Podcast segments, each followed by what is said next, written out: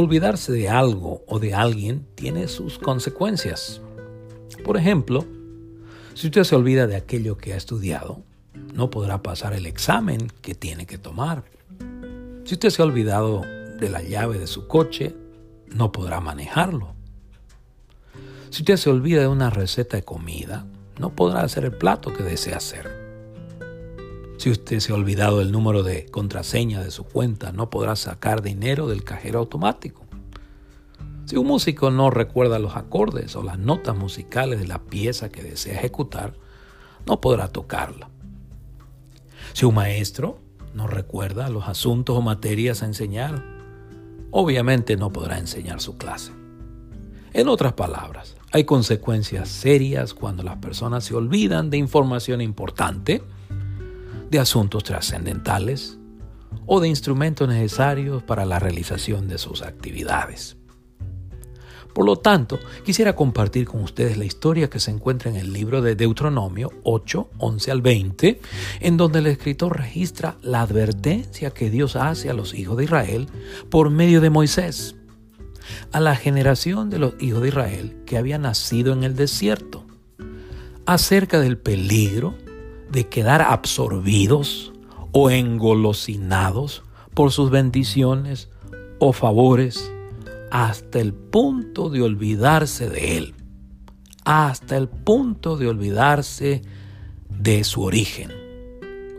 Asimismo, Dios advierte a los hijos de Israel acerca del peligro de interpretar mal su prosperidad, su abundancia, sus recursos, sus construcciones o sus logros. Deuteronomio 8, 11 al 20 dice así, en la versión Reina Valera 1960.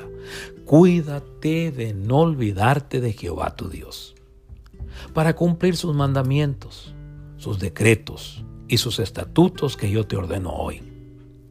No suceda que comas y te sacies, y edifiques buenas casas en que habites, y tus vacas y tus ovejas se aumenten, y la plata y el oro se te multipliquen, y todo lo que tuvieres se aumente, y se enorgullezca tu corazón y te olvides de Jehová tu Dios, que te sacó de tierra de Egipto, de casa de servidumbre, que te hizo caminar por un desierto grande y espantoso, lleno de serpientes ardientes y de escorpiones y de sed, donde no había agua, y él te sacó agua de la roca del pedernal, que te sustentó con maná en el desierto comida que tus padres no habían conocido, afligiéndote y probándote, para la postre hacerte bien.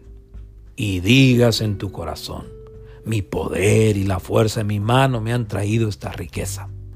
Si no, acuérdate de Jehová tu Dios, porque Él te da el poder para hacer las riquezas, a fin de confirmar su pacto que juró a tus padres, como en este día.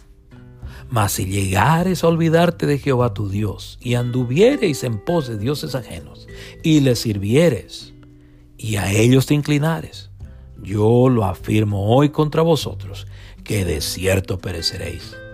Como las naciones que Jehová destruirá delante de vosotros, así pereceréis, por cuanto no habéis atendido a la voz de Jehová vuestro Dios. Y esto es como lo traduce la nueva traducción viviente, el mismo pasaje. Sin embargo, ese es el momento cuando debes tener cuidado. En tu abundancia, ten cuidado de no olvidar al Señor tu Dios al desobedecer los mandatos, las ordenanzas y los decretos que te entregó hoy. Pues cuando te sientas satisfecho y hayas prosperado, y edificado casas hermosas donde vivir. Cuando haya aumentado mucho el número de tus rebaños y tu ganado, y se te haya multiplicado tu plata y tu oro junto con todo lo demás, ten cuidado, no te vuelvas orgulloso en esos días y entonces te olvides del Señor tu Dios, quien te rescató de la esclavitud en Egipto. No olvides que Él te guió por el inmenso y terrible desierto, que estaba lleno de escorpiones y serpientes venenosas, y que era tan árido y caliente. Él te dio agua de la roca.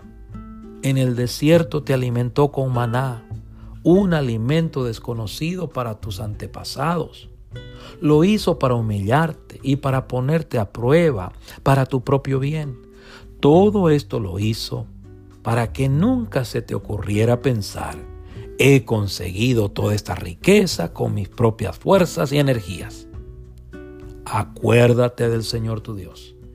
Él es quien te da las fuerzas para obtener riquezas, a fin de cumplir el pacto que les confirmó a tus antepasados mediante un juramento. Pero una cosa te aseguro, si alguna vez te olvidas del Señor tu Dios y sigue otros dioses y les rindes culto y te inclinas ante ellos, sin duda serás destruido.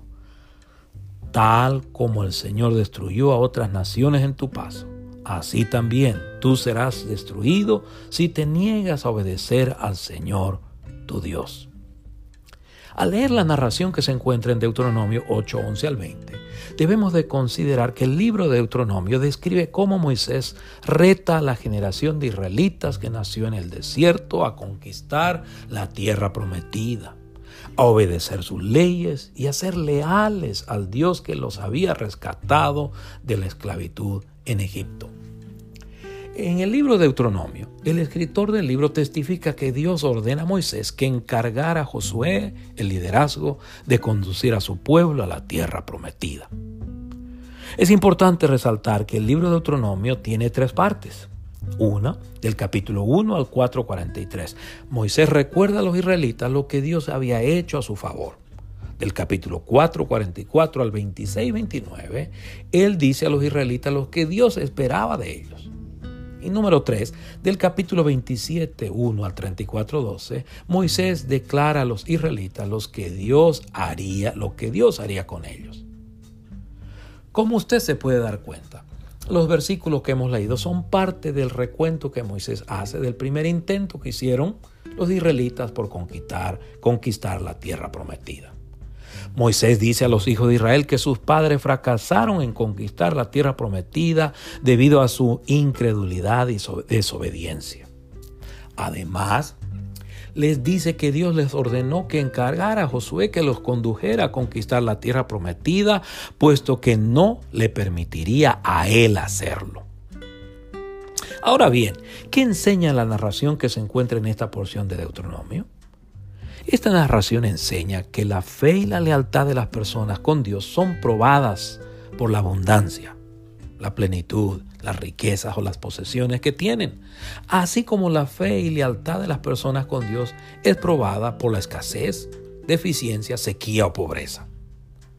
En Proverbios 30, 7 al 9, el hombre sabio exhibe el peligro de ambos extremos, el peligro de la riqueza y el peligro de la pobreza al pedir a Dios que lo mantuviera con aquello que le era necesario. Dos cosas te he demandado.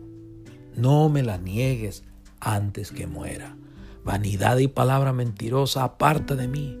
No me des pobreza ni riqueza. Manténme del pan necesario, no sea que me sacie y te niegue, y diga, ¿quién es Jehová?